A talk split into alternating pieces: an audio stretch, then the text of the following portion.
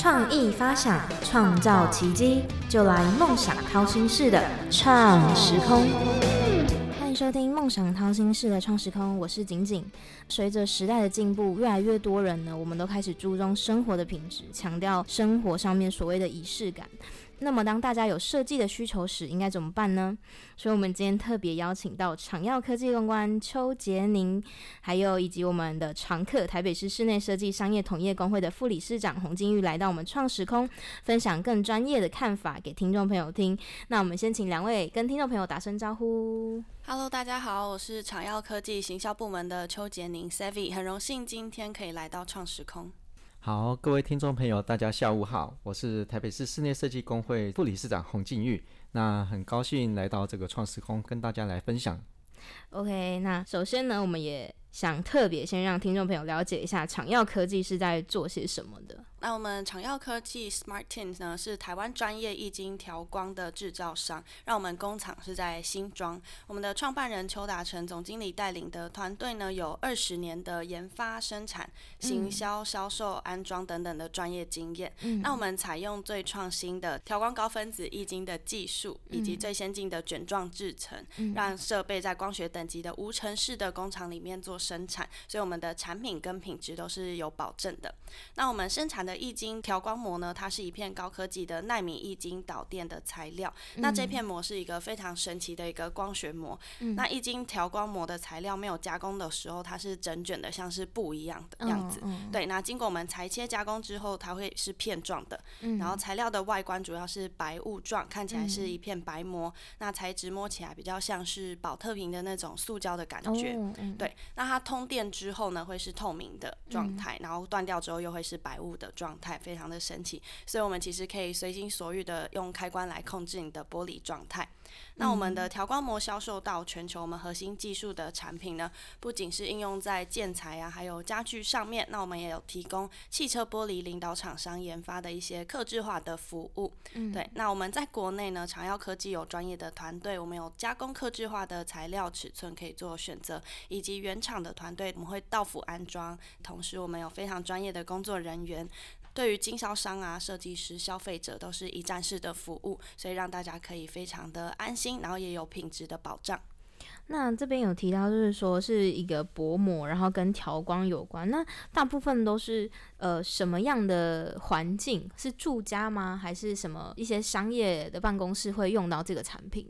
其实都有诶，住家像是浴室隔间等等的，那有些像是诊所的隔间、办公室的会议室的隔间，其实都可以使用到。那户外的帷幕的话，也是可以做使用的。嗯，就是不管是室内、室外什么场合，都会有这个需求。对，基本上有玻璃就可以贴，想贴就可以 贴。那我们也知道，室内设计的形式可以分为设计师统包，还有自己发包。那我们可以请副理事长先跟听众朋友说明一下这个之间的差。可以吗？好，那一般我们知道的室内设计师其实就是做设计，然后还有带工程，就是做这个工程施工管理的这两块这样子。那这就是我一般理解的这个室内设计师的主要工作。那统包的部分的话，一般而言就是说加设计施工把它合在一起。那统包的话，它其实会比较偏向于工程上的一个。包工程的部分哦，所以叫做统包这样子。嗯嗯。那再来的话，自己发包的部分的话，感觉就是诶，自己去找工班，然后按照着这个你的想法下去做。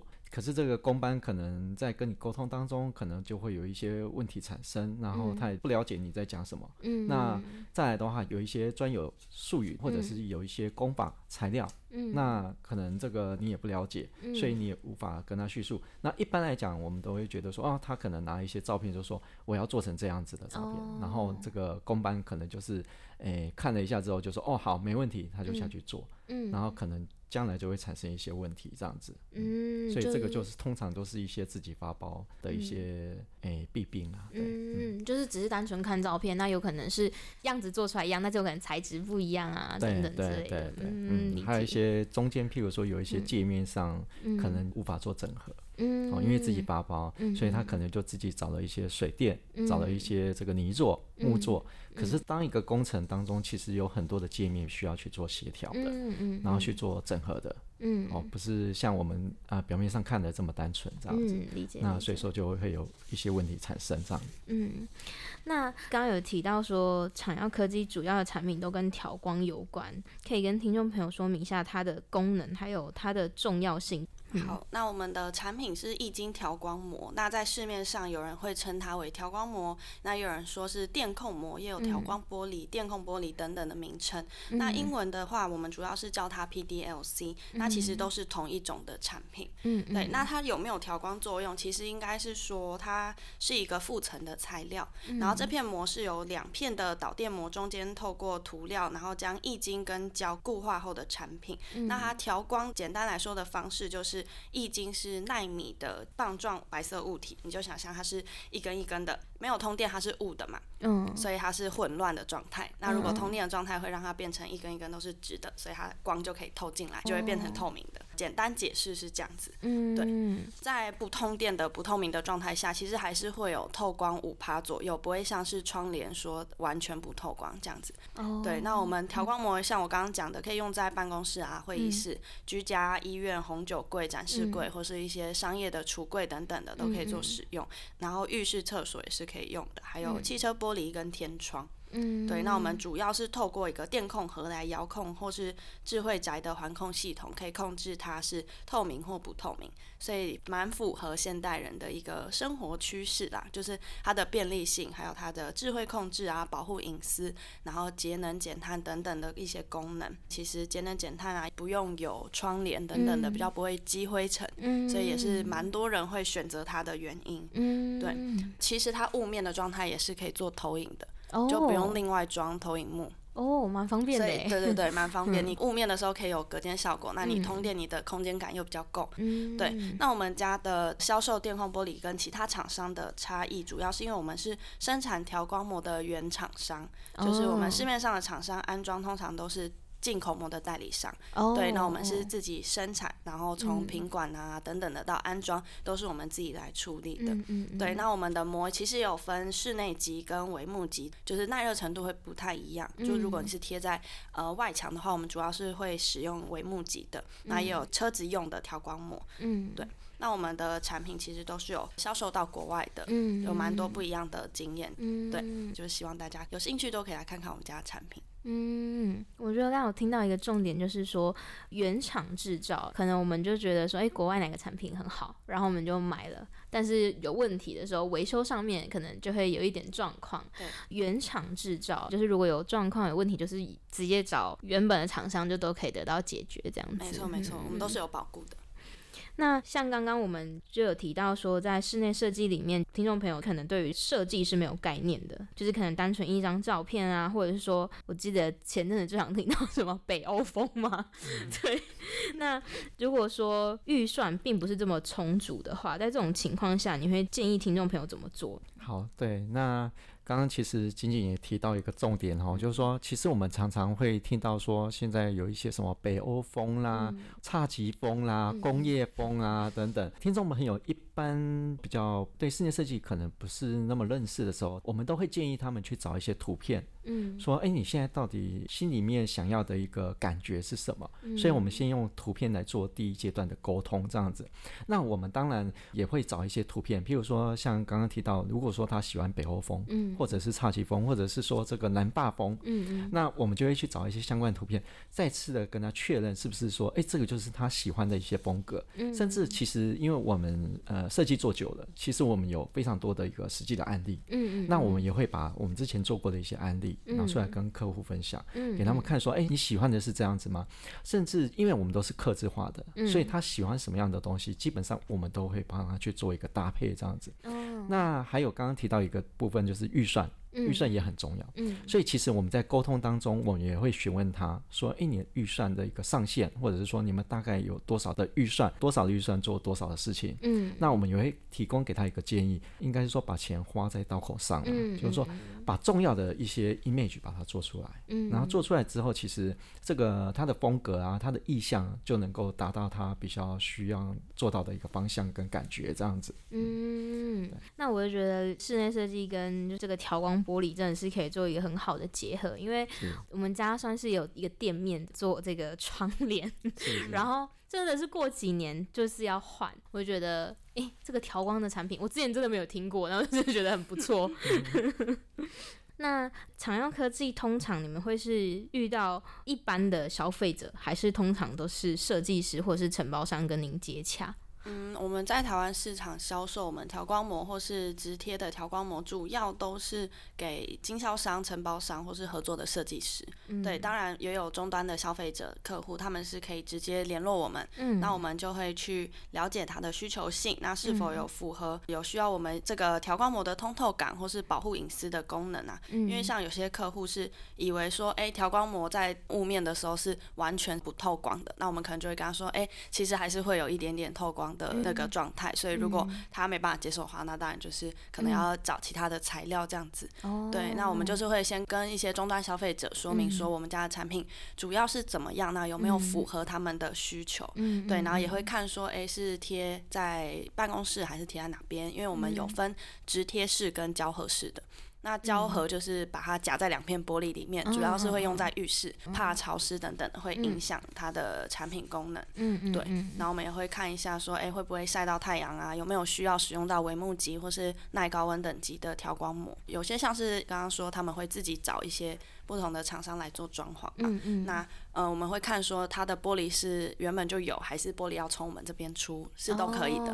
对对，比较好的状态是玻璃是从我们这边出，因为我们有无尘室可以帮他们做贴上去的动作，对，就比较不会在现场会有一些粉尘或什么。应该说现场贴的话会稍微比较麻烦一点点，对。所以就算是一般的消费者想要找你们做的话，也是 OK 的，没问题，都可以直接私讯我们的粉砖，会有小编回复。OK，那。这边也想问一下副理事长，您觉得厂药科技的产品跟其他厂商最大的差异是什么？就是会让您想要推荐给一般，就是我们听众，如果对这个有兴趣的话，是。呃，我们室内设计其实刚刚提到，就是说很多都是刻字化的部分。嗯嗯那长耀科技他们有一个很大的优点，就是他们的产品都是 MIT 的哦，都是台湾生产的。嗯嗯。那再来的话，他们自己在台湾是有无尘室的，嗯，所以我们不用像一些其他的产品啊，必须买来之后现场加工。嗯。那现场加工它就会产生一些问题，譬如说没有办法去控制这个落尘。那它可能在贴布的时候就会产生一些问题，所以说长药科技刚刚有提到，甚至可以跟他们直接下玻璃，嗯，跟产品就直接出出来了，这是第一个优点。第二个部分的话，就是说他们的透明度，嗯，他们透明度比起一般。其他的厂商而言，他们透明度是最高的，所以相对的，为什么他们可以达到这个透明度比较高，就是因为他们颗粒小，几乎就像我们一般玻璃上面没有贴调光膜的感觉是一样，就直接透过去，所以你不会觉得说，哎，好像有贴了一层塑胶膜在上面。对，这是他们另外一个优点。嗯，再来的话就是说，其实产品是防紫外线的。现在台湾真的越来越热啊。对啊，对啊。那所以说，有时候我们把窗帘一打开，你就觉得说，哎，一样的这个空调，可是感觉室内温度越来越热，越来越热。它其实就是紫外线啊，还有一些热能的进来。嗯，所以其实如果你装上这个调光膜，也可以相对的控制这个紫外线啊，控制这个温度，达到节能的效果。其实冷气就不用开那么强，就不会这么耗电这样子。哦，是这是另外一个优点。嗯，而且它们有灰色跟白色的产品可以选择，有时候可以搭配你室内布置啦，或者是室内装修的风格去做一些调整这样子。其实我在大概十几年前就用过这个调光膜的产品，了解他们的产品之后才发现呢，哎，他们的产品比起我们那时候用国外的一些产品，真的是好多了，而且方便多了。哦，我自己听了自己很心动。要装了吗？对，很想要把家里的这个那一块把它装起来。可以可以。我觉得刚刚说紫外线这个真的是有很大的差异，因为有时候窗帘打开之后真的是很热。有时候冷气就已经 不是已经开到蛮低了嘛？怎么还这么热？对，嗯，那就是我们根据消费者不一样的需求，那在室内设计上面会有不一样的选择。那有没有什么方式，就是可以让听众朋友达到省时省力又省钱？其实还是要找室内设计师啊，这就是我们这个工作主要的意义嘛，哈，因为要帮客户省钱，嗯，而且帮他省事。再来的话，就是节省很多不必要的浪费。其实像我自己本身，呃，有常接触到一些法院的鉴定纠纷的案子，哦，所以说其实我看过非常非常多的这个呃装修的纠纷，很多有可能他不是找设计师，嗯，好，他可能是找了一些工班。就直接来做，有提到就是说他们中间的这个沟通，因为他不是找设计师，所以他中间的沟通就会产生很多的问题。嗯，哎，你所想的跟他所想的所做出来的东西就不一样。嗯，那这个就会变成说，哎，可能要拆掉重做。哦，反而不见得省钱啊。有些客户他就会觉得说，哎，我可能自己找。这个认识的来做这个，譬如说做地板啊，做窗帘啊，做这个调光膜也好，嗯，光这个调光膜，他可能如果说他自己买过来贴，嗯，哇，那这个是很难贴的，根本就没办法贴得上去，嗯，对，因为我自己也试过，真的没有找公办，我自己来试试看，嗯，贴不上去，真的没办法，嗯，后来还是要找他们这个专业的厂商来贴才有办法，对，那就像刚刚提到，我们就会帮客户去选择，哦，这个。暗场里面最适合的一个产品，嗯，好是什么样的产品最适合他？那在预算上又能够控制在当初的预算范围之内，其实我们都会去帮他去选择做思考。人家常常说隔行如隔山嘛，嗯嗯，所以每个行业有一个每个行业的专业性在了。是，那为什么我们要先从前面的这个图说的设计啦、预算的编列到工程的发包跟后面的监工的执行？那其实是有一段的这个所谓的一个程序要走的，嗯嗯，哦，那不是就像我们刚刚讲，哎，可能跳过中间的一个某个环节，嗯，它可能中间就会产生很大的落差跟问题，嗯，光一个沟通上来讲，就会产生非常多的问题，因为每个人的心里所想的跟讲出来的，然后到别人的耳朵里面。听到的，再转化成他所想的，再做出来的东西，其实说真的会产生很大的落差。对，嗯，这个是我比较建议啦，哈，建议还是要找专业的室内设计师，而且现在其实，在双北哦会有所谓的这个室内装修审查。嗯，那可能有一些法令不了解，因为你当初如果说都是各自发包，嗯，他可能就不会去帮你思考到，譬如说有这个室内装修审查的这件事情，就是法规上的一些遵循啊。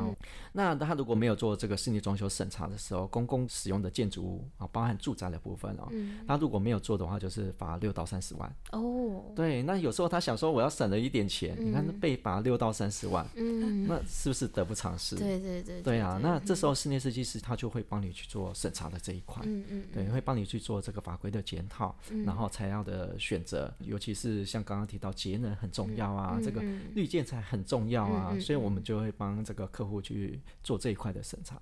所以有时候反而会帮你节省金额，嗯，不见得是花费比较多的钱，反而是能够帮你控制预算，在你的预算范围内这样子。嗯，就像我们刚刚副局长提到的，除了就是有罚款，还有节能减碳这一块，我觉得选择合适的产品也是消费者要蛮重视的。就像只是一个调光的玻璃，它可以用好几年嘛，不会坏。假设你就用窗帘 好了，可能一直换，那你花更多钱。所以真的推荐。听众朋友，如果有这个方面的需求呢，就是一定要找室内设计师协助。那也想请问两位，算是在业界蛮多年的嘛？那在这个领域上面，有没有遇到什么比较特别的案子，或是特别的客人，让两位印象深刻？